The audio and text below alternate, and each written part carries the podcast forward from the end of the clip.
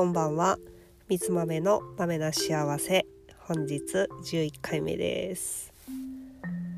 さてですね、えー、デトックスの記事をこの前私あのブログの方で書いたんですけれども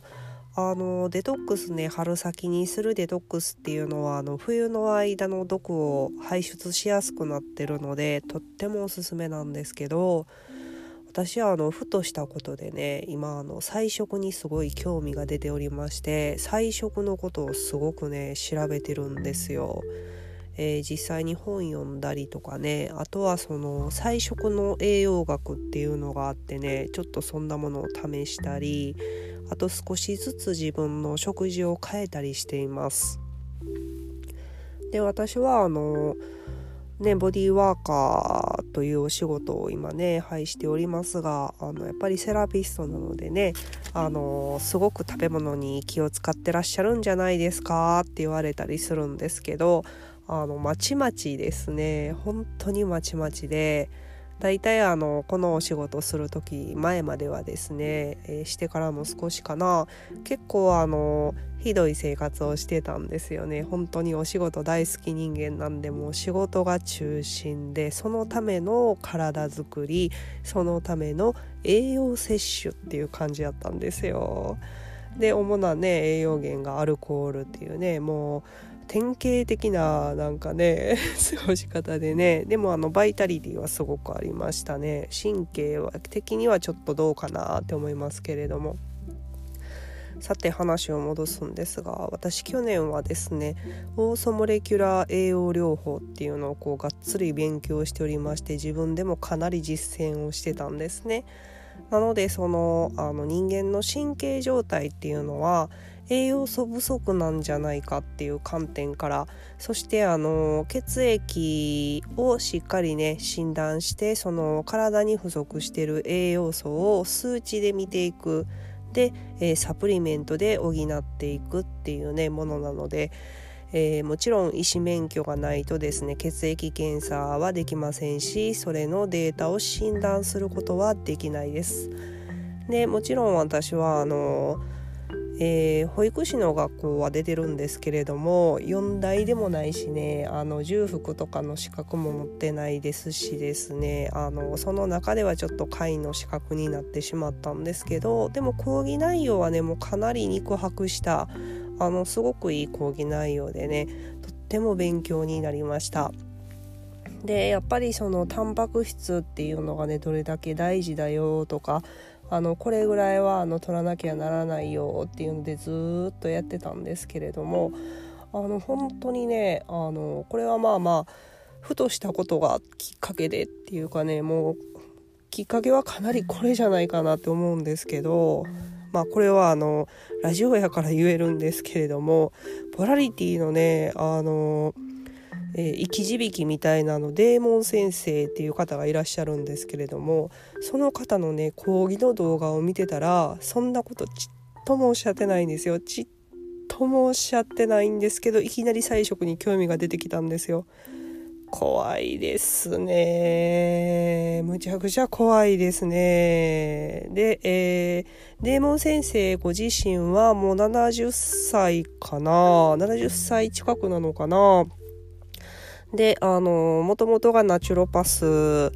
お医者様でね、ドクターの資格もちろん持ってらっしゃいますし、今も現役でずっとね、毎日ね、あの、患者さんのセッション、プラリティセッション、そしてフラワーレメディ、ホメオパシーの施術をね、されてるんですけれども、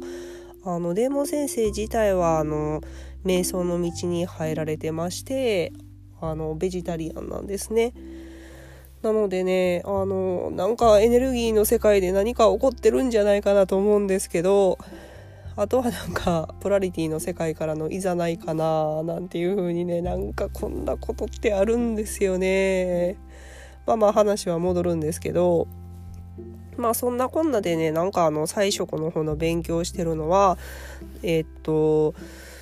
なんかね片手落ちやなと思ったんですよ。私も何度かあのクレンズポラリティセラピーの方でクレンズっていうのをやってもちろんその時はねあのお肉お魚カフェイン穀物っていうのをあのこう抜いて、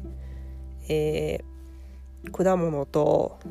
ハーブの入ったお茶とそしてあの種ですね発芽させた種物あとはえっとお野菜をねもう好きなだけ食べていいんですけれどもで朝にリバーフラッシュって言ってあの肝臓のクレンズするっていうのがポラリティのクレンズなんですけどね。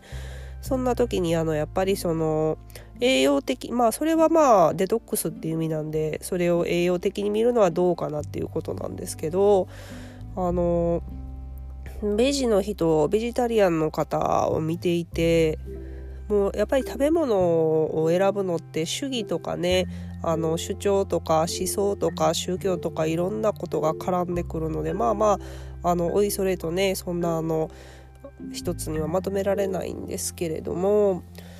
やっぱりそのあのしっかりそれで栄養が取れてるのかそれで生きていけるのかっていうのは結構私長い間ね疑問に思ってたことなんですよ。でもし生きると生きられるとしたらどれぐらいの量をどんな時にどれだけ食べたらいいねんっていうガイドラインがね欲しいなと思ってたんですけどこの度ねひょんなことからそのガイドラインちゃんと手に入ったんですよね。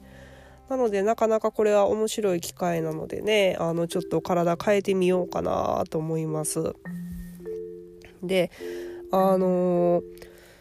まあ菜食っていうのはねあのーライフスタイルでもありますしやっぱり動物のこととか動物を保護するとかね環境保護とかいろんなことも絡んでくるんですけれども私の場合はどちらかといったら体にどのような影響を及ぼすのかっていうね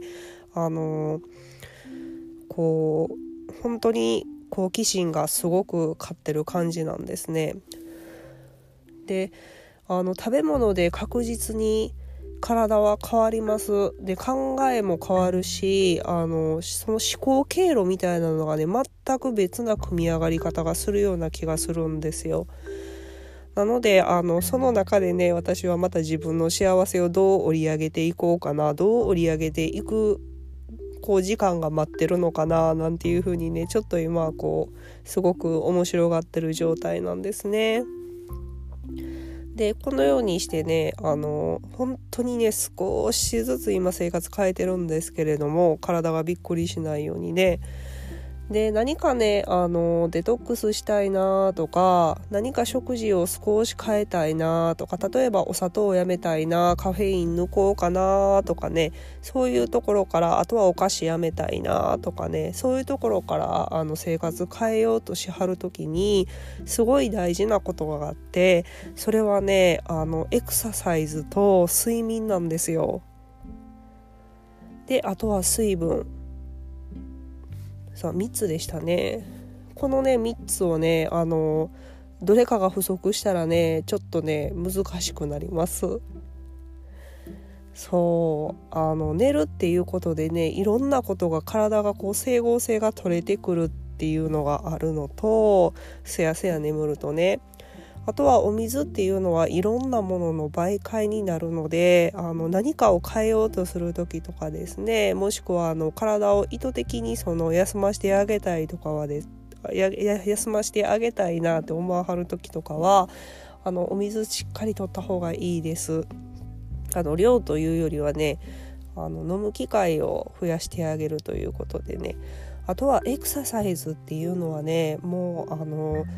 やっぱり体をね少し動かしてあげるっていうのがその酸素の摂取量を増やすっていう意味でもありますし筋力をあの増やすっていう意味でもありますしあとはねやっぱり自分の体と意識と呼吸を一緒にするっていうことがむちゃくちゃ健康的なねあの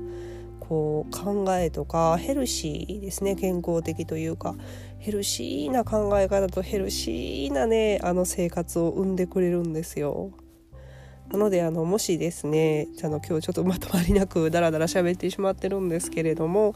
あの今からですねデトックスしようかなとかね何か変えようかなって思ってらっしゃる時はあの生活の中にね少しのエクササイズ少しのお水少しじゃないな。まあまあのお水。そしてたっぷりの睡眠を組み入れることをおすすめします。この内容ですね。この3つについてはもうちょっとあのまた機会見てお話ししますね。はい。じゃあ今日も最後まで聞いてくださってありがとうございました。豆豆な幸せをあなたに。では明日もお会いできたら嬉しいです。さよなら。